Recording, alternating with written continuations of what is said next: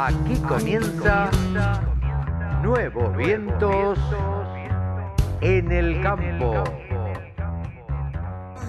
Eh, estamos, exactamente, estamos viendo cuáles son todas las variables de la economía. No hay una sola variable, hay una infinidad de variables que se tienen que ajustar a eh, las prioridades que se están fijando no solo de un área, no hay una la fijación de un área desde la economía, hay un área social, hay un área cultural, hay un área de la salud y que todos demandan eh, ser analizados en dimensión y desde el lado de eh, tanto de, lo que son los aportes patronales, de lo que son la demanda del sistema previsional, del sistema de salud, todos pueden poner y todos pueden, necesitan demandar. Entonces, en esta relación de quienes necesitan más y quienes pueden hacer un esfuerzo sin que esto signifique la caída de la actividad, serán los criterios de equidad tanto social como territorial que aspiramos, porque en esto también hay que considerar que la equidad no es nada más que de sistemas sociales,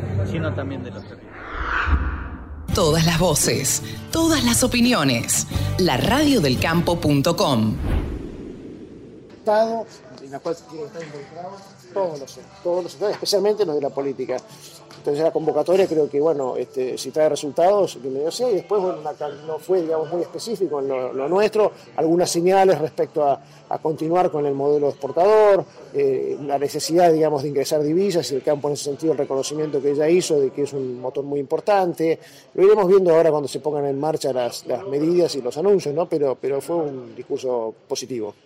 Como dirigente de la mesa de enlace, Daniel, eh, ¿qué, ánimo nota o qué espíritu nota en el productor agropecuario con este cambio de gobierno? Porque se están viendo eh, algunos atisbos de, como de reacción o bueno, de disconformismo. ¿Qué es lo que analizan ustedes?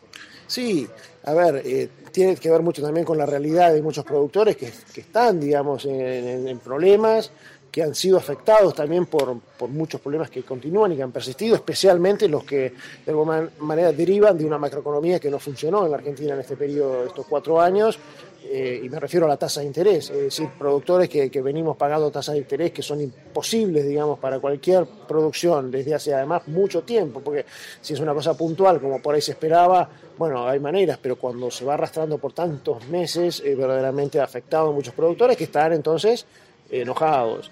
Eh, cuestiones de la presión impositiva récord que también digamos eh, se soporta eh, bueno enoja bueno una cantidad de cuestiones que a veces también digamos quien viene afectado de la sequía el año anterior y ha tenido pérdida de ingresos también está en una situación más, más difícil. Esa gente está más enojada y hay gente que por ahí está un poco menos enojada. Nosotros digamos lo que evaluamos es vamos a monitoreando este, día a día digamos este, el, ánimo de los productores este, pero también tenemos que ser racionales a la hora de bueno, plantear eh, las cuestiones y además tenemos que tener una mirada también integral de lo que es la situación de, la región y la situación de la Argentina este, en cuanto digamos a, caldos de cultivos que generan rápidamente efectos de violencia. ¿Ustedes eventualmente dan por descontado un aumento en las retenciones eh, a las exportaciones no, nunca lo daremos por descontado, lo vamos a pelear hasta el último momento y hasta que verdaderamente las retenciones desaparezcan de la Argentina, pero por, porque además de que las sentimos distorsivas hacia el sector agropecuario, hoy digamos otros sectores exportadores con este último gobierno que también les impuso retenciones a otros sectores, lo están pagando y lo están entendiendo, ¿no? Yo estaba los otros días hablando con la gente de los de los servicios informáticos y todo eso, que ahora se dan cuenta de lo que son las retenciones, ¿no? Y cómo lo saca de la cancha en su mercado exportador, digamos, una impuesto como este, pero que nosotros que hace tantos años nos venimos sosteniendo, vemos de, lo discriminatorio, pero fundamentalmente, digamos, desde sostener que es el camino errado, el camino errado para todos, ¿no? Para las provincias que no capturan parte de eso, salvo que les, metan un, metan un fondo como fue en su momento el fondo de la soja, pero si no, este, se lo queda el Estado nacional, eh, nacional el Estado central. La sensación que el campo va a ser la, la caja de este gobierno por lo que uno escuchó en los discursos, ¿no? Bueno, Vamos a verlo, el campo tampoco es este de los que más está sobreabundando, es lo que les decía recién, hay realidades muy distintas en el campo, entonces eh, hay que tener cuidado a la hora de tomar medidas porque básicamente lo que yo decía de las retenciones es el desincentivo que provoca al negocio, al negocio global, digamos, de Argentina, ¿no? Argentina exportadora. Entonces, este, desde esa perspectiva, no es el buen camino. El buen camino es dejar crecer, dejar, digamos, agrandar eh, el quantum, la torta, y a partir de ahí, digamos, capturar impuestos que son, digamos, de alguna manera eh, menos perjudiciales. El impuesto a la ganancia es un impuesto que se coparticipa, las provincias participan de eso, digamos, los impuestos que van asociados a los consumos crecientes, digamos, de la población que puede o de, o de los servicios que van asociados. Esa es la manera de generar verdadero desarrollo, trabajo, y bueno, y de allí que se capturen impuestos, ¿no? Pero ir por, el lado de los ingresos ya está aprobado, ¿no? Y, además eh, fue muy manifiesto. Cuando se sacaron las retenciones, creció la producción. Cuando vuelven las retenciones o se, se pasan de, rosca, este, verdaderamente la cosa va para atrás. ¿Cree que este gobierno puede tener la alternativa de, las, eh, de la segmentación de retenciones o no? Y que lo puede dar al debate no solo con la mesa de enlace toda junta, sino partiéndola? A la mesa de enlace estamos, estamos eh, ya lo hemos charlado esto muchas veces, especialmente con la gente de Federación Agraria, que son los que proponen, digamos, esta segmentación históricamente. En el conflicto de campo fue lo mismo. Eh, nosotros entendemos que hay otras maneras de hacer políticas diferenciales para quienes necesitan, para que son diferentes por alguna cuestión, eh, y eso, digamos, por el lado impositivo, por el lado de promociones también, digamos, de créditos y a partir de ahí me parece que sería el mejor camino. Eh, de todas maneras, eh, la mesa de enlace en su documento lo manifiesta y lo, seguimos conversando, propone la eliminación de las retenciones como camino. Mientras existan retenciones se verá, digamos, cómo afectan menos a quizá, pero, pero eso es, eh, digamos, materia de futuro. Daniel, ustedes tuvieron contacto como mesa de enlace previo a las elecciones con el actual presidente de la Nación no se sabía en ese momento quién iba a ser el ministro de Economía. En principio, ¿qué opinión eh, le, merece esas reuniones que tuvo con Fernández y qué opinión le merece Basterra como ministro de Agricultura? No, la, reunión con Fernández fue, como lo dijimos en aquel momento, una buena reunión, al margen, digamos, de que era un, primer encuentro después de muchos años, digamos, con, con gente que había tenido activa participación en un conflicto que fue muy doloroso para el campo este, permanentemente tiró puentes diciendo que bueno que nos tratábamos de olvidar de aquello y que digamos vendría una etapa nueva. Estamos hablando de una época en la que él era candidato por supuesto y además había que seducir votos no pero por eso al margen de lo que fue digamos la reflexión respecto respecto al conflicto del campo y su participación y su posición en eso eh, tiró buenas cuestiones en el sentido de entender que el campo es un motor importante de la economía argentina reconocer eso para el campo empezó por ahí reconocer que la, exportación es el camino de solución para muchos de los problemas de Argentina, la deuda, el déficit este, y el campo en ese sentido es el primero en la lista, es quien verdaderamente trae dólares eh, verdaderos y, digamos eh, el balance positivo que da el agro, este, importaciones, exportaciones, le genera digamos un, flujo muy importante de dólares. Eh, hablamos, y concretamente, a una pregunta que yo le hice respecto a que parte de su espacio, eh, cuando gobernó, aplicó medidas distorsivas para el comercio, eh, digamos, este, distorsivas para, para, las exportaciones, cierre de exportaciones y demás, fue contundente, dijo que esa no era parte del set de políticas que él tenía en la cabeza. Este, bueno, eh, de alguna manera también eh, el diálogo lo puso por encima de todo. Eh, algo que a él le había dolido, dijo, era que no se había consultado a las entidades cuando se tomó la medida de la resolución 125 y que él iba a consultar, nos gustaron o no nos gustaron las medidas, pero que nos iba a consultar. Este, habló de promover las exportaciones también a través de embajadores temáticos y, digamos, y seguir con esta reinserción de Argentina en el mundo. Todas esas son las cosas que de alguna manera signan una buena política agropecuaria, que es la que apoyamos nosotros. Entonces, de esa, de esa manera, digamos, eh, fue la reunión que tuvimos con él. Después ha pasado bastante tiempo de aquella reunión y hoy ya estamos en la realidad, porque ahora ya le toca gobernar, hace dos días de todas maneras. Este, veremos que cuánto de todo esto realmente pasa a ser realidad y, pasa a ser, digamos, de alguna manera el escenario de confianza hacia futuro que necesita la economía y, bueno, y por supuesto la producción agropecuaria. Que, ¿Y Basterra?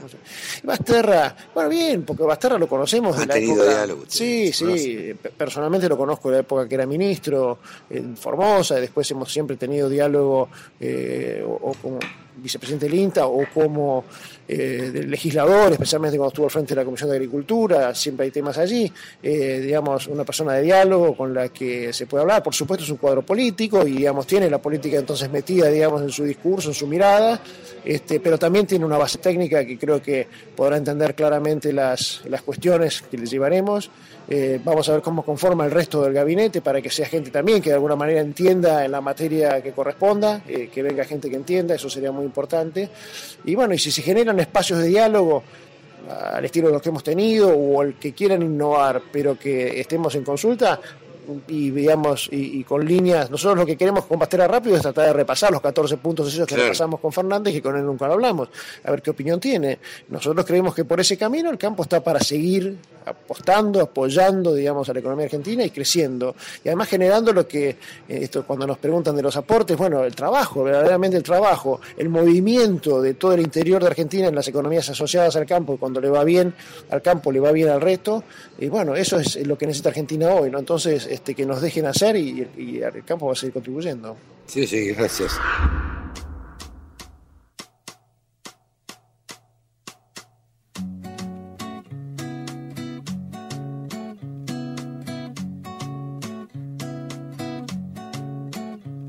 Cuatro ebrios se lo llevan al roquero. Otra vez ha fracasado el funeral en el barrio se relamen las pancartas, avivando al modelo para armar. Baila, baila, el boca en boca está de paso. Pero esta vez el muerto regresó y sentía que era extraño en esa orquesta que aburría de sonar en sol mayor.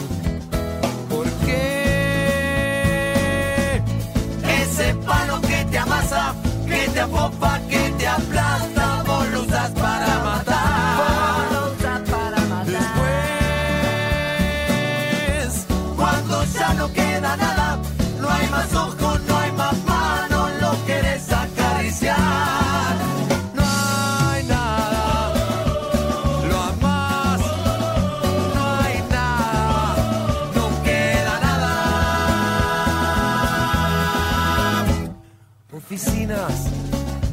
Predadores, en las radios incitando al festival, que recuerda por primera vez su nombre, que la gente hoy está queriendo más. Con el tiempo se nos fue para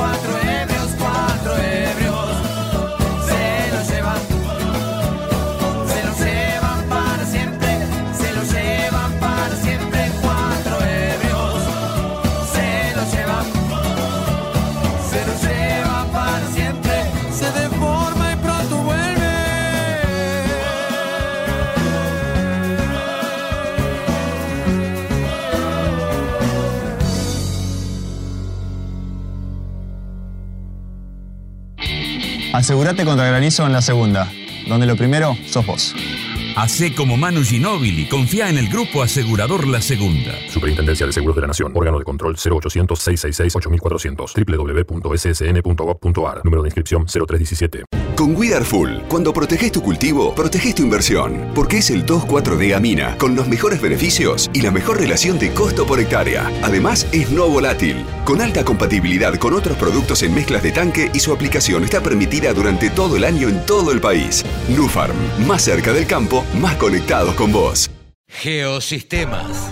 Soluciones para agricultura de precisión. Klein, el nombre del trigo. Orgullosos de cumplir 100 años de historia en trigo. Todos los ciclos y todas las opciones que el productor necesita. Adquiera su semilla en la amplia red de semilleros multiplicadores. Para más información, www.trigoclaim.com.ar.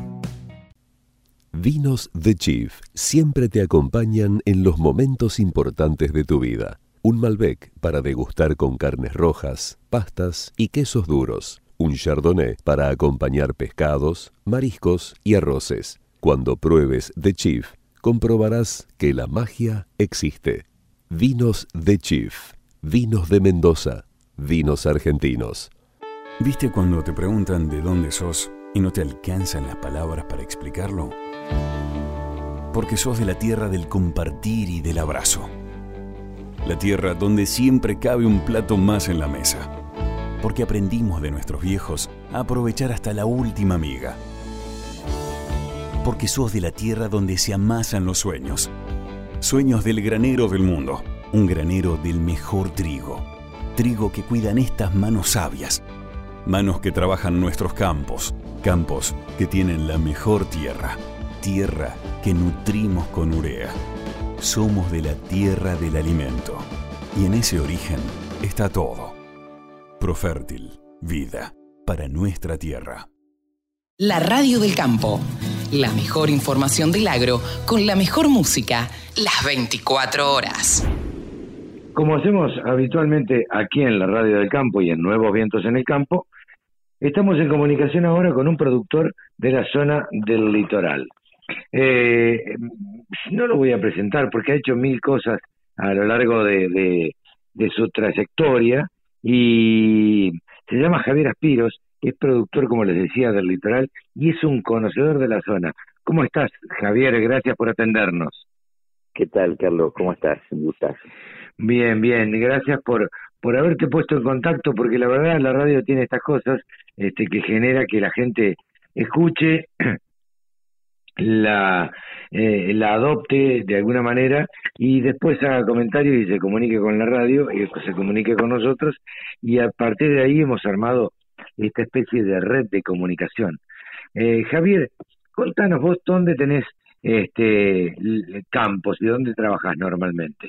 A ver, eh, bueno, yo yo he, andado por bastantes lados, desde el norte, bueno, en Entre Ríos, norte de Entre Ríos, y después, bueno, la vida me trajo a Goya, eh, y estamos tenemos un, una explotación relativamente cerca de Boya, acá a 100 kilómetros, pero en el departamento de Curuzú, en el norte noroeste del departamento de Curuzú. Eh, y otro establecimiento en la costa del Uruguay, en la zona del departamento San Martín, La Cruz. Ajá, sí, bueno, y ahora estamos con un nuevo desafío complicado que es en el Chaco, Ah, mira vos. En, también en el departamento de San Martín. Te voy a hacer una te voy a hacer una pregunta bien amplia para después ir de lo general a lo particular. En principio, te pregunto, ¿cómo ves la ganadería en la Argentina? En la Argentina. La ganadería en la Argentina eh, la veo con dificultades de capital para despegar. Eh, hay una extraordinaria posibilidad, viste como el cuento del lobo que, que, siempre se avisaba ya, mira que, mira que viene, mira que viene, ya viene, ya me acuerdo hace años, ya viene la demanda china, ya viene la Unión Europea, ya viene... bueno, pero ahora pareciera ser una realidad. No, no, es un hecho, es un hecho, es un hecho, pero este el, el productor es lechuza cascoteada y además no tiene todo el capital, el capital necesario para aprovechar la oportunidad. De hecho, eh, sabiendo que, esa oportunidad es real, todavía hoy vemos que se están faenando vientres, pero no porque sea la vocación del productor ni por una este, agurria, de, sino para mantener los números en equilibrio. Hoy la realidad es que, que eh, el derrame, todavía todos pensamos que va a haber un derrame por los valores internacionales de la carne, pero hoy eso lo está disfrutando solamente el extremo de la cadena, no, no, no es una cuestión de maldad ni, ni, de, ni de ambición excesiva ni nada, así son las reglas de la economía y hoy los frigoríficos exportadores que en su momento fueron quizás los más perjudicados por las políticas, digamos desde el marzo del 2006 en adelante con el cierre de las exportaciones, lo, lo, he vivido, yo eso lo he vivido por, por mi asociación con algún par de plantas frigoríficas buenas que apostaron a que eso se iba a solucionar y no se solucionó, le costó mucho dinero. Claro. Se cerraron muchas plantas y ahora están están eh, ganando mucho dinero los que quedaron vivos. Claro. Por supuesto, se están habilitando tantas plantas, todo eso que saben los que están más en los números. Yo ahora estoy un poquito menos en la parte dirigente y no, no estoy yendo acá, pero es evidente que hoy eh, están disfrutando de esa bonanza un extremo de la cadena. Es posiblemente ya quienes estén recreando o los, o los a ver, los mismos este engordadores o, en cualquier sistema que, pretendan exportar directamente no pueden porque los frigoríficos no les interesa cumplir el negocio de hacer de la exportación este o sea de productores exportadores o de quien sea o de exportadores libres no, no, eh, nos necesitan. pareciera ser que hoy en día les tocó a, la industria eh, a la industria frigorífica eh, bueno, tener esa parte de ganancia que tuvo que resignar en otro momento.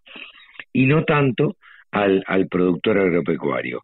productor agropecuario le llega relativamente eh, poco. Y el que está en el extremo de la cadena, que es el criador, definitivamente poco, porque este aumento del precio del ternero es un, ya lo vivimos hace casi un año, son picos, pero en un entorno inflacionario nadie cree, nadie, nadie juega como si eso fuera eterno, como que si fuera, digamos, como que si no fuera coyuntural. Claro. Porque pensamos todos que es coyuntural y nadie se va a meter a endeudarse. Y nada, primero, bueno, hay plata, ¿cierto? Sí, claro. este, nosotros mismos, yo como empresario, está, hemos decidido bajar el nivel de intensificación eh, lo menos posible, pero bajarlo. No podemos pagar lo que estamos pagando en maíz, en la cría acá en el norte, ¿no? No, no, no, no, totalmente. Eh, Javier, te pregunto, vos sos un conocedor, has sido dirigente de CRA, o no sé si lo sos actualmente. No, no, no. Eh, bien. Eh, pertenecías a una, a, a, una entidad eh, la verdad que, que bien representativa de los productores agropecuarios. Eh, eh, y, actualmente eh, ¿participás en, en, en Curuzú, en, por ahí o no? A ver, a ver, yo eh, eh, fui presidente, mucho tiempo dirigente de la Sociedad Rural de Goya, después fui presidente de esa rural, este, después estuve en CRA, en, después fui presidente de la Asociación de Sociedades Rurales, que es la Confederación de Corrientes, la Confederación de Sociedades Rurales de Corrientes, es una confederación más como como como CARVAP, digamos, o como CARER de Entre Ríos, este o como CARFE. Después estuve también, este, en el, bueno, por supuesto, en el Consejo de CRA, llegué a estar en la mesa de CRA, eh, eh, me involucré mucho en todo el movimiento del 2008, eh, me involucré porque con, con con convicción, ¿no es cierto? como, en general me salen a mí las cosas.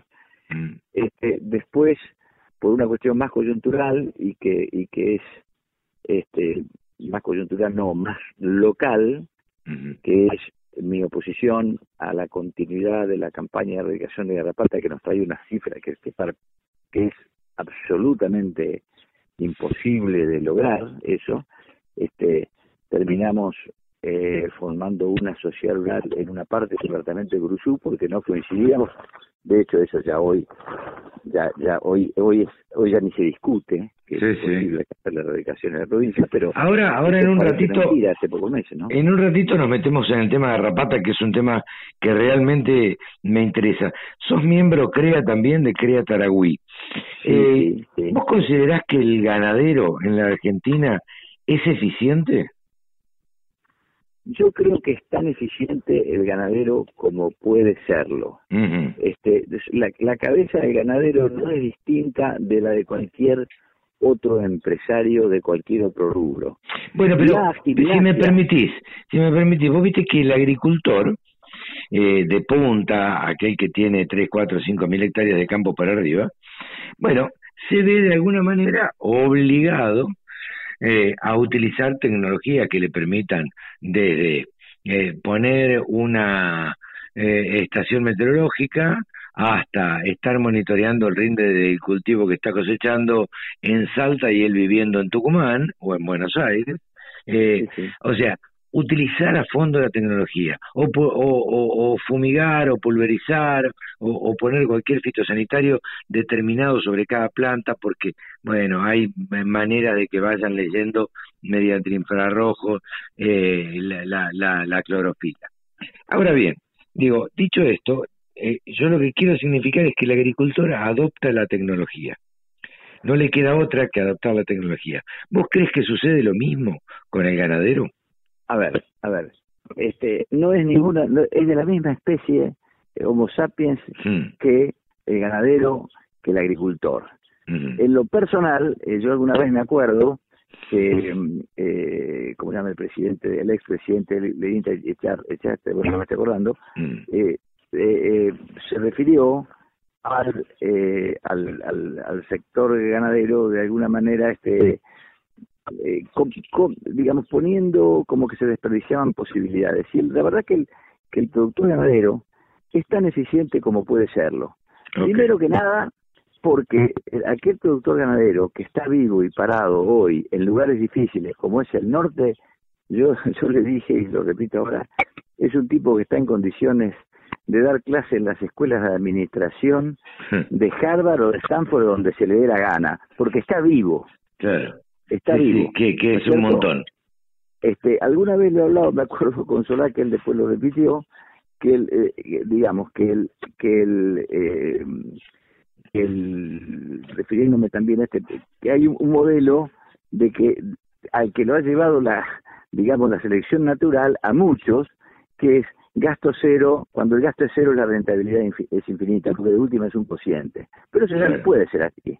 ¿No es cierto? De última, o sea, yo he visto mucho productor de punta que se fue a parar al demonio, ¿no es cierto? y, veo mucho productor cuidadoso que no, que está vivo. Algo hizo bien. Entonces, algo hizo bien. Y es, esa, esa actitud de maestro ciruela, que todos tienen, que todos tenemos, a veces la tengo yo también, por mi paso por la universidad o, por estar en un CREA, que es un CREA especialmente dinámico, mm. tengo que tener mucho cuidado con eso, mucho cuidado con eso, ¿no es cierto? Sí, sí, sí. Otra cosa, eh, uno ve, yo viví en los años sesenta y pico, setenta, como eh, eh, esa revolución que se insinuaba en la agricultura, que yo la veía en la, en la universidad, y que también la veía en el campo, cuando empezó lo que se decía labranza cero, que después fue siempre directa, Después, sí, yo, yo, en ese momento eh, tuve unos años más en la provincia de Buenos Aires, después me fui, bueno, estuve unos cuantos años más, pero uno veía que la, cómo era la cuestión de la adopción de tecnología en los años 80, uh y pico en el oeste, con esos girasoles que la gente, o sea, hubo todo un, todo un cambio. En este caso, 10 años no es nada, 10 años no es nada.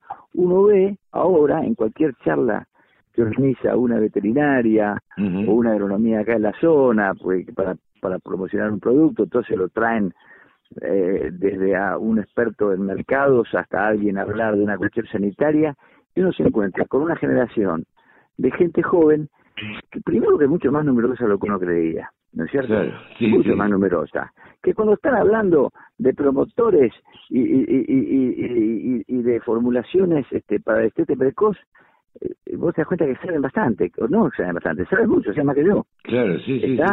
Este, o sea que no hay, que tener mucho cuidado con el maestro ciruelismo. Ese maestro ciruelismo alcanza distintas formas. Una de las formas que alcanza es, ustedes cómo no se juntan para exportar. Así, ¿qué vos? Agarra un frigorífico, gestiona un frigorífico cuando a dos cuadras tenés un matadero que mata colgado de un árbol y tiene todo en negro. Sí, no sí, seas claro. lagarto, no digas sonceras. Sí, ¿no es sí, sí. Yo he visto muchos frigoríficos que fueron tomados por acreedores ganaderos eh, con la idea de gestionarlos con la- pa- pa- para salvarlos y después no pudieron seguir. Muchos productores que, que pusieron cadenas de carnicería, o sea, es- no es tan fácil la cosa. Sí, eso, sí, sí. y eso alcanza a la eficiencia de la cría, a la eficiencia, o sea, a cuando se pretende con ese maestro ciruelismo, no, lo que pasa es que no puede ser, porque acá lo que hay que subir es, no hay que subir este eh, tanto el stock porque el, porque porque el país está con un stock adecuado este a, a, a- capacidades, la capacidad de sus planes naturales, etcétera, etcétera, etcétera. Lo que hay que hacer es mejorar la eficiencia del stock. Ah, sí, gringos. bueno, o sea, yo- suele, suele suceder ¿Ah? que, que hay que hay este hay especialistas o eh, analistas que pareciera que tienen este la verdad revelada y, y sin embargo, bueno, en algunos casos no tienen ni siquiera campo. uno espera, uno espera cuando alguien viene a dar una charla y, y, y- y que sea que sea que, que transmita cierta euforia, cierta fe en el futuro. Este, a uno me gusta, a mí también me gusta, ¿no es cierto?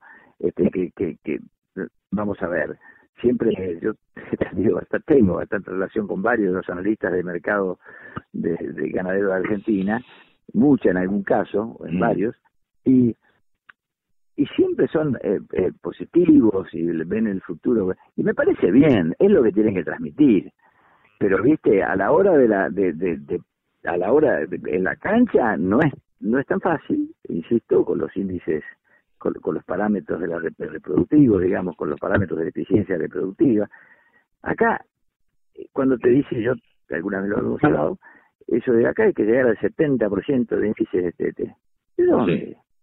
eh, habiendo corrido el rodeo, eh, el rodeo nacional, habiéndose corrido a los peores campos y, y, y a, y a- y a zonas marginales, ¿no es cierto? Sin destetes precoces masivos o sin tratamiento de lactancia, es muy difícil. Yo vamos a decir, yo tengo índices reproductivos eh, de preñez altísimos. ¿Pero en base a qué? En base a, a de comer hasta en campos bravos, difíciles, destete precoz por punta. O sea, todo, todo terreno que llega a los 60, al 60 días no es techo. Entonces se premia muchísimo. Claro, con peluca cualquiera es rubio. claro, ¿Viste? eso está Pero bueno. no sé si, soy- si estoy haciendo lo mejor. Bueno, hay muchos adelantos que van a aparecer en el próximo tiempo este, para el tema sincronización de celos, sin- sincronicidad de celos, en fin, están saliendo un montón de cosas este, para preñar las vacas todas juntas y hacer rendir el campo mejor. Pero, como dijo el otro día alguien que escuché, si la vaca está flaca, no pretenda que para, porque la verdad, Claro. o que se preñe, porque la verdad es que no, eh, A ver. no le puede dar de comer. Carlos, la herramienta mía de destetar a todos los terneros Mm. este, y darle de comer es, es, es tecnología de punta o es la del bruto. Sí, sí, sí. Estamos Pero hay charlando. que agarrar. Claro. Estamos charlando con Javier Aspiros, eh, él es productor agropecuario, eh, miembro del CREA Taragüí y que vive precisamente en el interior. Nosotros tratamos siempre de charlar con productores agropecuarios que vivan en el interior. El espíritu de la radio es ese. Javier, vos sé que la escuchás y que bueno, el espíritu es que la noticia nos la cuente la gente eh, que vive en el interior, porque que yo hable desde acá de Buenos Aires, este, de la situación de Goya o de la situación del litoral, la verdad suena a veces este, una, una chantada. Y nada, por eso decidimos charlar con vos. Si me permitís, quiero tocar un tema muy importante que vos soslayaste recién, como es el tema de la garrapata. Pero si me permitís, hacemos una pausa eh, ponemos un poquito de música y seguimos charlando.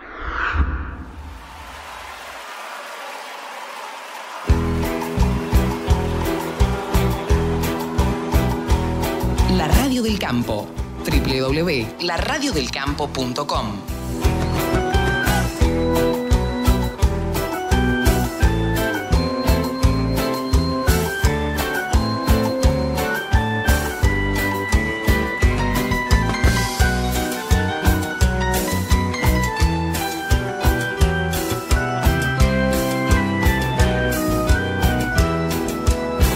alguna vez no me vuelven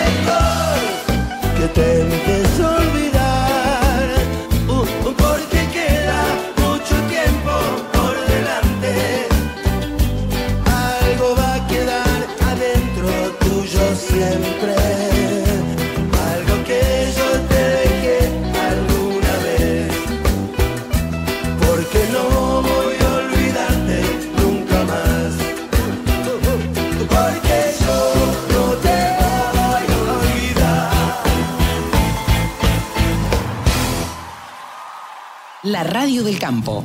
La mejor información del agro con la mejor música las 24 horas. Con Galicia Rural, la innovación está al servicio de tu campo. Te ofrecemos soluciones digitales y nuevas aplicaciones para agilizar tus operaciones bancarias desde cualquier lugar. Descargate la app Galicia Office y opera de manera rápida y simple. Banco Galicia, siempre junto al campo. AgroParts MDP, la nueva forma virtual de comprar y vender maquinarias agrícolas y todo lo relacionado al campo. Noticias, mercados online, clima y mucho más www.agropartsmdp.com.ar Contactate al 223 5960 824. Laboratorio Agrofarma. Salud, performance y productividad animal. 100 años al servicio del productor agropecuario. Dual Salt Technology de Nufarm, una innovación única y poderosa para tu barbecho. La combinación de dos tipos de sales logrando la mayor compatibilidad y la más baja volatilidad del mercado. Aplica Widar Full, Canva Full y Credit Full y alcanza la mayor eficiencia. Nufarm, más cerca del campo, más conectado con vos. Peligro, su uso incorrecto puede ocasionar daños a la salud y al medio ambiente. Lea atentamente la etiqueta. Señor productor, la mala condición corporal de las vacas disminuye la tasa de preñez y genera graves pérdidas en la producción. Para llegar al momento del servicio en las mejores condiciones de fertilidad, es muy importante controlar periódicamente la condición corporal luego del parto y ajustar la alimentación y las prácticas de manejo. Con la ganadería, ganamos todos. Instituto de Promoción de la Carne Vacuna Argentina. Iberton 350. El antiparasitario más potente para ovinos y bovinos. Antisárnico, melofagicida y garrapaticida. Poder residual 38 días solo con Iberton 350 de Agrofarma. La mejor forma de trabajar es escuchando la radio del campo. Y acá continuamos charlando con Javier Aspiros. Javier Aspiros, en este momento estás en Goya, Javier. En Goya, en Goya. Bien. En, en la ciudad, no sé, digamos. Sí, sí, sí. Este, bueno, contanos un poquito. Decíamos antes de la pausa que queríamos charlar eh, de la garrapata, porque a mí me parece un flagelo eh, que afecta muchísimo a todo el litoral y que, entre otras cosas, hacen que los productores no sean eficientes o hacen que, bueno, que la ganadería no sea eficiente, no que los productores. Eh, contame cómo está este tema este, en tu zona. Bueno, a ver, por la manera en, en, que entraste en el tema, flagelo, ta, ta, ta, ta, ta, eso empieza en todo, eso está en el encabezamiento de todos los programas de lucha y erradicación de la garrapata, esa frase. Quiere decir que ha sido culturizado ya. Sí, claro. Este, ya está, ya sos de lo positivo, ya te, te, te bueno, medio mundo, medio mundo o más, o te diría que la gran, este, eh, en, en las zonas muy aptas para garrapata, no habla nunca de garrapata, o habla muy poco de garrapata. Este, eso es, es muy curioso. Este, vos te vas a Uruguay, estás con un ganadero de Uruguay, Uruguay tiene solamente una pequeña fracción que está en zona de erradicación, y cuando habla, cuando está, te pones a hablar con el tipo, mate, mate bajo el brazo el tipo en la playa, te pones a conversar, y habla, puede hablar un minuto de garrapata, y después empieza a hablar de cómo están las olas, y cómo están las, las minas que está viendo y eso, pero no de garrapata. Claro. No de garrapata. En, en, en Brasil, idem, ¿no es cierto? En, en, Australia se dejó de hablar del tema, se dejó. ¿Pero por qué? ¿Porque no se puede combatir? ¿Porque no? Porque no, no, no, no, hay espíritu de combatir. ¿Cómo, ver, ¿cómo ver, es? A ver, combatir, eso ya también, ¿es que eh, ¿No podemos erradicar la garrapata?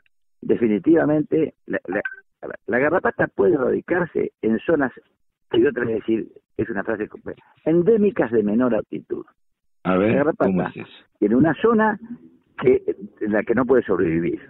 ¿No es cierto? En Ushuaia no hay garrapata. Bueno, no, hay garrapata como ganá, ¿no es cierto? En la base de Marambio no hay garrapata. No, ¿Estamos de acuerdo? Seguro. en Tierra de Ventana tampoco, va para arriba, para arriba, hasta que llegas al sur de Entre Ríos y antes, donde hay una población oscilante que depende del frío y la humedad anual. ¿No es cierto? La garrapata no soporta menos de dos meses con 15, con, con medias menores de 15 grados y, y déficit de eh, déficit hídrico, o sea, tiene que ser, tiene que haber este exceso, tiene que haber humedad ambiente, eh, eh, tiene que estar por sobre el equilibrio de humedad ambiente prácticamente todo el año. Sí, tiene que haber calor y humedad, ¿no es cierto? Calor y humedad. Me refiero a la garrapata común del ganado. Sí, sí, sí. Entonces, eso, eso hace que desde, digamos, desde la altitud de, de, de Villaguay hacia el norte y todo el norte, este, la pretensión de erradicar es poco menos que imposible, no se ha logrado con ningún parásito. ¿Y por qué compramos esa idea? Compramos esa idea, esto hay que, hay que la gente no sabe, porque copiamos una estrategia de Estados Unidos. ¿Y por qué Estados Unidos adoptó esa estrategia? Lo adoptó por razones muy distintas a las que nosotros tenemos, por razones comerciales, porque el sur, toda la zona del Golfo, algo Florida, pero no es una zona, no es una zona y, Florida y Georgia, etcétera, no es una zona, digamos, la costa del Golfo, ¿no es cierto? Eh, Luisiana, eh, no, esas, en esas zonas había, había garrapata y, pero la hacienda era totalmente, era perfectly healthy, dicen, digo, estaba perfectamente, no pasaba nada, no pasaba nada. Pero, pero que no, no la afectaba como afecta acá al animal. No, prácticamente no, prácticamente no. Y es escandaloso lo que te digo. Ahora, pero vamos a seguirlo, vamos a seguirlo. Cuando, el, después de la guerra civil, en el fines del siglo XIX, se, este, se, se eh, la demanda de las zonas desarrolladas del nordeste americano y de, y de California, que estaban en una explosión, empieza a demandar carne, ¿no es cierto?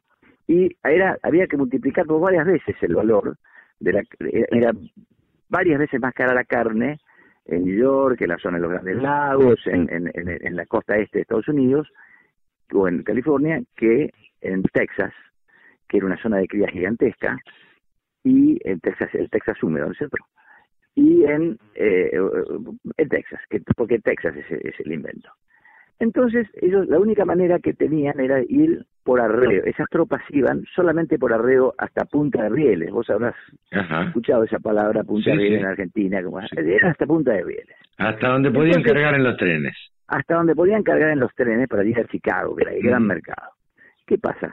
Eso no, no, eh, digamos, los, los, los vecinos, los, los, desde Hueco o un poquito más hacia el norte, en Texas, este, la hacienda no conocía garrapata porque en esa zona llega a haber eh, fríos de menos 15 grados, de 15 grados bajo cero. O sea, la garrapata no puede vivir. Entonces, no estaba inmunizado a los parásitos de la sangre. Pensé en la malaria. Pensé en la malaria que transmite la garrapata, hemoparásitos, ¿no es cierto? Que es básicamente uno, con dos, con dos especies, o sea, babesia, que son dos, hay dos babeses. Ese es el problema. Ese problema no era el daño directo de la garrapata, que no es tan grave, que no es tan grave y que con muy poco tratamiento se soluciona, y el problema era las enfermedades que la garrapata transmite. Y como el ganado de Texas era resistente, no pasaba nada. El problema era cuando iban por arriba hacia el norte, pasaban cierta latitud y, y en los veranos contagiaban este, le caía la garrapata al piso, la garrapata ya estaba llena de huevos, la garrapata al fin de su ciclo, le caía al piso, en verano eclosionaban esos huevos, subían Contaminaba el piso, ensuciaba... Y, ensuciaba, eso ocurría hasta el próximo verano, hasta, hasta, que llegara el invierno y se terminaban, ¿no es cierto? Entonces, no se les ocurría nada, los, los productores locales no entendían por qué se les moría, y le decían, decían la Texas Fever, ¿eh? la, fiebre de Texas.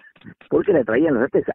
incluso en el norte de Texas tampoco había. En el Panhandle, el norte de Texas, no había ese problema. Ok, ¿y esto pasó y esto parecido pasó en la Argentina? Entonces se, se, copian la estrategia. Dice, la única manera que, porque en ese momento no había bañaderos. Y no, hoy podrías cargar un novillo en Texas, si quisieras llevarlo a Chicago, lo limpias, como decimos en la jerga, y lo cargas hacia el norte. ¿Sí? Pero antes no se podía porque iba por arreo, o sea, estaba limpio y a la semana siguiente se... Eh, entonces lo, lo, lo, limpiaban con, con unas técnicas muy agresivas, con arsénico y con esto y con lo otro, hicieron un gran desastre, salieron a matar ciervos, mataron, de, eh, prácticamente desapareció de Texas un ciervo que es como si vos dijeras el venado de las pampas, lo mataron, desapareció de Texas, ¿no es cierto? Porque se dieron cuenta que también la garrapata cumplía el ciclo del ciervo. Claro. ¿No es cierto? además de desapareció el chimango por toxicidad, se ligaban los campos también a lo largo de la, de la, de la, del, del digamos del, del, trail, de, ¿cómo se llama? De la huella del arreo. Sí. ¿Está? Entonces hicieron un desastre. Y nosotros copiamos sin necesidad ese modelo.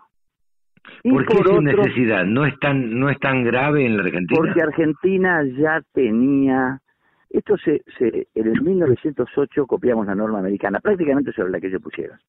¿no es cierto? Mm. Pero nosotros ya teníamos este eh, ferrocarriles, bueno, por ahí en esa época, principio del siglo XX, yo no sé si, si la hacienda aquí al norte iba a Concepción del Uruguay, a los, a los frigoríficos, no sé cómo llegarían, pero era ahí en el borde de la zona, no tenía que llegar hasta Buenos Aires, ¿me explico? O sea, no. Entonces, eh, eh, se copió eso, y hay otros condicionantes muy divertidos de por qué se copió. Algunos condicionantes que son, que a mí me, me, dijo alguien, mira, en ese momento ya, en el 1908 sale una primera norma que habla de exterminar, ya no de erradicar, es peor, exterminar la garrapata, era, era, era como, era, era medio nazi. Después, en el 1938 sacan una ley que ya es específica de garrapata, por la cual este eh, se hace una se, se, se habla de un avance este eh, no, no, sé, no, sé, no se figura en el texto, pero es una guerra eh, eh, activa, digamos, tomar la iniciativa, no me acuerdo ya la frase que Por lo cual se decide empezar de sur a norte por franjas. Esa es la estrategia adoptada. En el sur de Santa Fe, de Venado Tuerto, donde había garrapatas ocasionales, se fue muy rápido. Al norte de la provincia de Buenos Aires había también garrapatas ocasionalmente. Cuando hay muy pocas garrapatas es muy probable que no tenga que no tenga la babesia. Claro. Muy probable. Entonces no. Y se fue muy rápido hacia el norte. Había ya, ya habían limpiado solo los productores porque tenían los mismos acaricidas que eran para las ovejas. Pero ahí se va muy rápido en los primeros kilómetros, las primeras, digamos, cuando se empieza por el voleibol de muy rápido, se va muy rápido, pero ahí hay, pero después empezó a ralentizar más despacio, más despacio, como el palo enjabonado, no podía subir de un punto. Y no se pudo subir nunca, aunque se declaró limpio, por ejemplo, Federal, Feliciano, La Paz, que no estaban limpios. Claro. No estaban limpios. Entonces, no, porque eso estaba limpio. No estaba limpio un coño, que va a estar limpio decía productor ahí en el año 81, 82 bueno, y había ¿Y la situación actual cuál es? A ver, la situación hay garrapata, hay mucha, hay poca, se está terminando. Bueno, yo te lo voy a decir y voy a tratar de... de, Suave, por en favor. el sur de Corrientes, los siete departamentos del sur de Corrientes que están en zona de erradicación, estaban hasta hace poco porque ya se empezó a recortar eso gracias un poco a la prédica nuestra y eh, en un momento dado tenemos que hablar de la ley de los grandes números, porque algunos te decir, el campo de mi tía, en tal lado, no hay más garrapata y el bañadero no lo usa. Ah, sí, el bañadero, ¿y, cuántos aires? ¿Cuántos aires de situación? O sea, la ley de los grandes números dice corriente del campo libre de garrapata. Después de una lucha empezada, digamos, en los 60 y algo, algo, ¿no es cierto? Ahí. Norte de Entre Ríos, me atrevo a decir que es casi la misma situación en Feliciano y La Paz. Mucho. Sí, mi campo, hasta limpio. ¿Podés dejar de tratar? No. No, dejar de Entonces no tratar está no. limpio. Claro. Entonces no está limpio. O sea, limpio es un campo para las normas internacionales copiadas en la Argentina y que ahora tratamos de hacerlas más laxas para ganar el arco, a ver si podemos demostrar algo, es que un campo está limpio cuando está puede estar un año completo sin aplicar acarici- el garrapaticida. Ningún garrapaticida, claro. Entonces Eh. no está, entonces no está limpio. Apareció una garrapata, pero no está limpio. La nena no está un poco embarazada. Esto Embarazada. pasa, Javier, porque... Perdón. Y después achicó sí. eso a los ocho meses más cálidos. Y ahora últimamente, ya te digo, agrandando el arco, en los últimos programas pusieron los siete meses más cálidos. Y bueno, no estás limpio, ¿viste? No Claro. hay campos limpios. Javier. habrá uno, no importa. Eh, Javier, eh, ¿qué se debiera... A ver, primero, ¿es posible er- erradicar la garrapata? No, en las No. zonas endémicas de mayor aptitud, no. No es posible. No, ¿Es ningún lugar del mundo, ningún lugar del mundo lo logró. Ok. Me vas ¿Es a decir Estados Unidos y te voy a decir lo que está pasando hoy, un caos. Claro. ¿Es posible que en muchos casos los veterinarios, los laboratorios, en definitiva, eh, unos por el ansia de vender, otros por, o todos por el ansia de vender, hayan hecho malas aplicaciones las garrapatas se hayan vuelto resistentes? A ver, el gran enemigo, la resistencia, en este momento eh, hay un trabajo no publicado, eh, lo tengo, te lo paso, no lo puedes publicar porque yo sé que no está publicado, este, pero pero lo vi ya hace un año, se le escapó a un a un investigador y el otro día vi que lo manejó en una charla de nuevo, este, y me miró como diciendo, entonces le saqué la foto, ¿no es Sí, que lo tenés. sé que Claro. tengo, yo sé cosas tuyas, así que no me digan nada. Este, eh, donde no hay, a los, a los todos los grupos químicos hay resistencia acá en Corrientes, elevada, excepto uno, que es el flasurón, pero el flasurón no es una herramienta para erradicar la garrapata y sí para controlarla, que es la frase que nosotros, el paradigma que nosotros, o sea, control. ¿Cómo se hace control? Bueno, se, eh, a ver, cuando yo estudiaba agronomía en los años que terminé en el 76, se hablaba de erradicar la- el gramón, el sinón Ujú. dáctilo. ¿Vos tenés noción de lo que te estoy diciendo? Claro. Sí, sí, Había- sí, se hablaba de erradicar el sorgo de Alepo. Claro. Hoy te habla de controlar el sorgo de Alepo. Sí, sí, Hoy sí. vamos a decir, ¿qué se hace? ¿Qué se hace con eh, eh, el- la oruga esta que perfora el, maíz, ¿no es cierto? Claro. Eh, la- por- no, se, se usan herramientas genéticas, maíz Sí. ¿no es cierto? Etcétera, etcétera. Pero se trata de mantener el equilibrio, porque si vos te pasás la herramienta, este, eh, quemás la herramienta que tenés. Seguro, sí, sí, Por eso sí. se dejan las famosas áreas refugio, Claro. o sea, donde se siembra a la vuelta del lote o incluso intercalando eh, maíces que son que no son BT para que haya, para que la mariposa se reproduzca y para que sigan, eh, para que sigan reproduciéndose cepas susceptibles de la mariposa, que normalmente son eh, eh, eh, genes dominantes, lo- lo- son, son responden a genes dominantes, ¿no es cierto? Pero Claro. si vos eh, eh, el- la única este, selección que le propones a la garrapata en sus ambientes es bancarse acaricidas, van a empezar a resignar otras cosas para soportar la, los acaricidas. Claro. Y sobre todo, cuando se habla de acaricidas que son de larga acción, los acaricidas de larga acción empieza a bajar la concentración de largo, a, a lo largo del tiempo y empieza a, a seleccionar garrapatas que son razonablemente resistentes. Y a lo largo de los años, o sea, la resistencia surge al azar, son genes que surgen al azar, punto. pero se difunde y potencia por el mal manejo y el uso de la reacción, por ejemplo, en este caso. Claro, Entonces, claro, claro. entonces hay que hacer cuáles son nuestros nues- nuestras áreas de refugio en ganadería. Y pueden ser potreros de refugio, animales de refugio, que, que, que, que hay animales que tienen. O sea, no, no pasarse de rosca. O de hecho ya los hay, que son los ciervos, que hay una explosión de ciervos en la provincia de Corrientes y Entre Ríos. Ah, mira vos, explosión de- no sabía.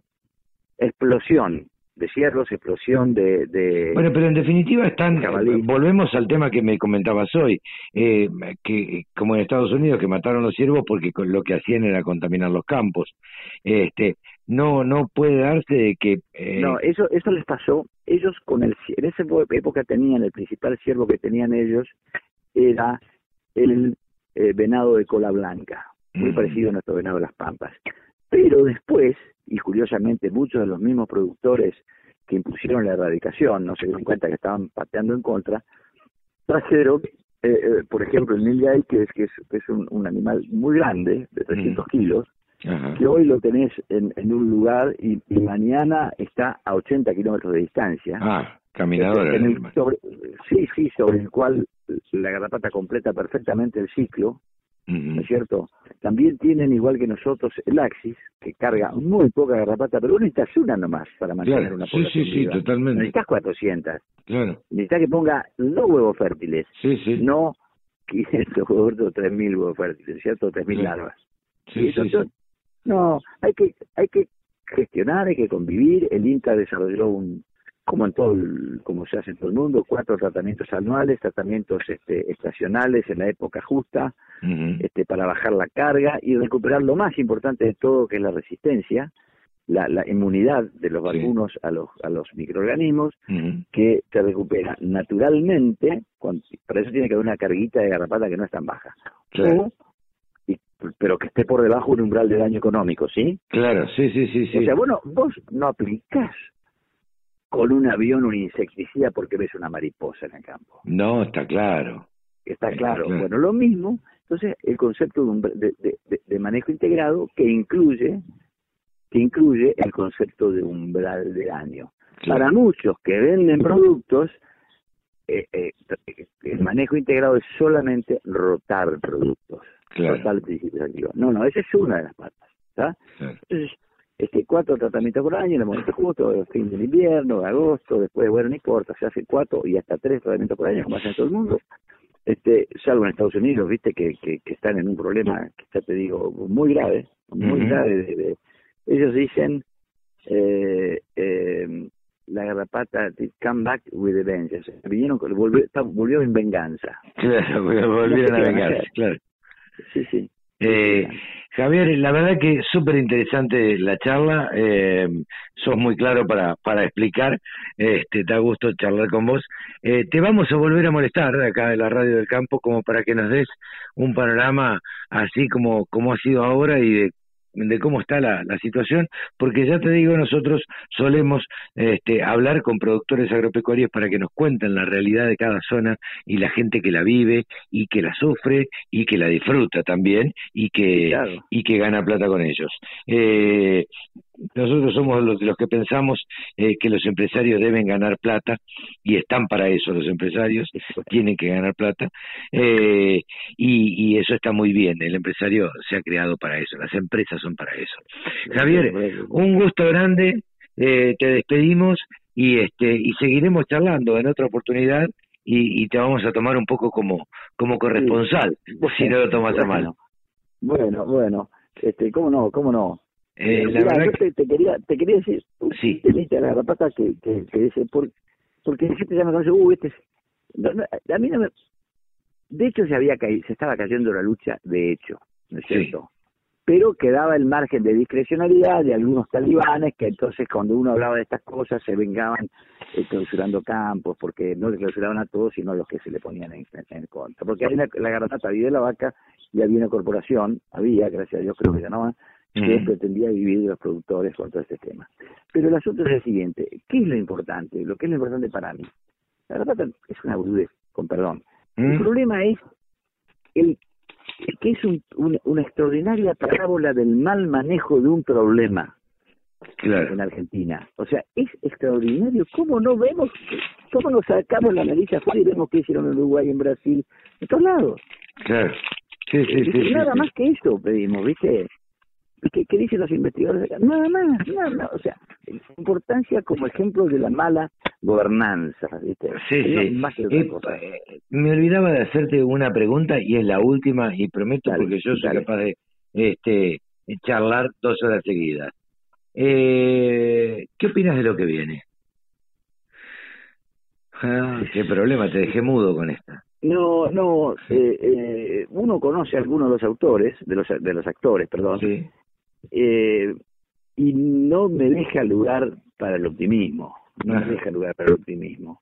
Este, yo me acuerdo que mi padre por ahí era, era entrenador de escéptico, y este país, esa frase, este país, este país, mm. tal cual, este país, lo otro. Y la verdad es que me quedo sin argumentos cuando estoy con mis hijos. Claro. Sí, sí, sí, sí. Me quedo sin este, argumentos cuando veo este que se que se enaltece lo que yo creo que es lo correcto, se enaltecen valores que son este viste que son los los que uno trata de inculpar lo contrario y no me refiero a que si el, feminismo sino la agresión sí. está a la imposición y al desconocimiento del alma del ser humano que es el objeto de la política, ¿viste? Sí, sí, sí, sí. Bueno, habrá que esperar y ver qué es lo que pasa. Este, No nos adelantemos porque por ahí hasta nos sorprenden gratamente. Ojalá Sería muy bueno. Ojalá sea. Eso sí, me, olvidé. Eso no es lo primero que tenía que haber dicho. Ojalá que nos sorprenda. ojalá. Este, pero el cientísimo viene con la edad, ¿no es cierto? Javier, te mando un gran abrazo. Muchísimas gracias por este contacto con la Radio de Campo. Y y bueno, a, tus órdenes. Te invito a que nos sigas escuchando y que cada tanto hablemos y que nos comentes este, cuál es la realidad de la zona. Bueno, te mando un gran abrazo. Eh, listo. chao, chao. Saludos, gracias. Todas las voces, todas las opiniones. La radiodelcampo.com.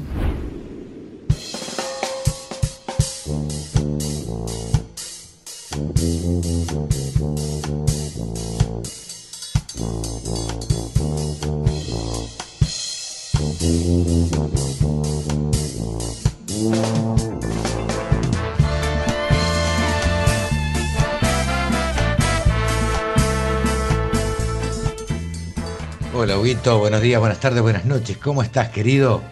Bueno, periodista agropecuario en México, cordobés, pero radicado en México. Como siempre, el contacto habitual con la radio del campo. ¿Cómo estás, Hugo? Hola Carlos, como siempre el gusto de saludarte, de saludar a la Radio del Campo, la estación digital que a través de Internet llega a toda Argentina, a Sudamérica y a distintas partes del mundo contando los temas más importantes vinculados a la actividad agroalimentaria. En este caso, Carlos, con una invitación, una especial invitación para un evento eh, que va a tener como sede a la Ciudad de México, el sexto simposio internacional Interact que tiene como objetivo facilitar desarrollos conceptuales, metodológicos, de tecnologías que estén asociadas con la producción vegetal en entornos complejos como el de eh, bajo estrés hídrico. Hay que tener en cuenta, Carlos, que las sequías están afectando mucho la producción de cultivos en todo el mundo. Hay un gran desafío eh, que es el de justamente idear tecnologías que propendan a una mayor resiliencia de la producción agrícola cuando hay bajo estrés hídrico. Tuvimos la oportunidad de mantener un diálogo, una entrevista con el doctor Matthew Reynolds, es científico distinguido del CIMIT, el Centro Internacional de Mejoramiento de Maíz y Trigo. Él es jefe de fisiología del Programa Global de Trigo y miembro además de la Academia Mexicana de Ciencias. Es uno de los científicos más citados en la literatura científica a nivel internacional. Eh, el doctor Reynolds nos contaba eh, respecto del simposio, pero también de la problemática que tiene que ver con el estrés hídrico, con el uso de agua en la agricultura y los desafíos que hay en ese contexto. Uno tiene que tomar en cuenta que el 70% de todo el agua fresca en el mundo está utilizado en la agricultura. Entonces, con, un, con más gente, con más demanda, obviamente, hay un límite del agua fresca. Y aparte de este, con los cambios climáticos, eh, estamos encontrando cambios de patrones de las lluvias. Por ejemplo, mi plan era sembrar como todos mis colegas en Obregón la semana pasada, pero no era posible porque llovió y normalmente no llueve en noviembre. Y luego este tipo de cambio de patrones de, de la lluvia es muy problemático. Interesantísima actividad, Hugo. ¿Qué otros datos son importantes sobre este evento que nos puedas contar? Además, seguramente, Carlos, eh, muchos se preguntan, eh, bueno, qué características va a tener este sexto simposio internacional, eh, cómo va a ser, cuántos días va a durar. El doctor Matthew Reynolds nos decía lo siguiente. Sí, son cuatro días. Ah, un día estamos aquí en el sede de CIMIT para ver los, las instalaciones, el banco de hemoplasma. Ah, aquí contamos con la colección mundial de recursos genéticos de maíz y trigo Vamos a ver experimentos de largo plazo. Hay una que tiene ya más que 25 años para ver el efecto de labranza y residuos en, en, mejorar um, la situación hídrica en el suelo y para las plantas. Y una pregunta importante, Carlos. ¿Por qué es importante participar de este sexto simposio internacional Interact? Y el doctor Matthew Reynolds eh, nos respondía lo siguiente. Siempre es útil juntar la gente porque si no, no podemos aprovechar de la complementariedad. Eh, del, del, conocimiento y de las experiencias. Y también hay riesgo cuando no comunicas, comunicamos uh, lo suficiente de duplicar. Y, y, con algo tan importante es importante que estamos coordinando. Es importante, como e, es un tema tan grave, el, el riesgo de sequía puede afectar eh, la seguridad alimenticia y también eh, tiene impactos geopolíticos. ¿no? Es, es, es, es, tan grave, hemos, observado um, migración de gente por causas de sequía, por ejemplo. Evidentemente, Carlos, y como lo manifestaba el doctor Reynolds, eh, el tema es de enorme sensibilidad y requiere la participación, la presencia, eh, el involucramiento de expertos, de investigadores de todo el mundo. Seguramente así va a ser en este sexto simposio Interdrug que se va a realizar en marzo en la Ciudad de México. Cuestiones como la optimización de producción de cultivos de secano, diseño de cultivos, el crecimiento vegetativo y reproductivo, mejoramientos para entornos bajo estrés hídrico van a ser los ejes temáticos centrales de esta eh, importante actividad que va a durar prácticamente toda una semana. Vamos a seguir hablando del tema, por supuesto eh, es eh, significativo, va a tener su impacto previo, durante y después del evento y lo vamos a estar siguiendo muy de cerca, Carlos. Estaremos atentos, Hugo, a esta actividad tan importante. Muchísimas gracias. Como siempre, un gran placer, Carlos. El saludo a los amigos de la Radio del Campo que nos escuchan en Argentina, en Sudamérica, en distintas partes del mundo a través de Internet. Nos encontramos prontito. Todas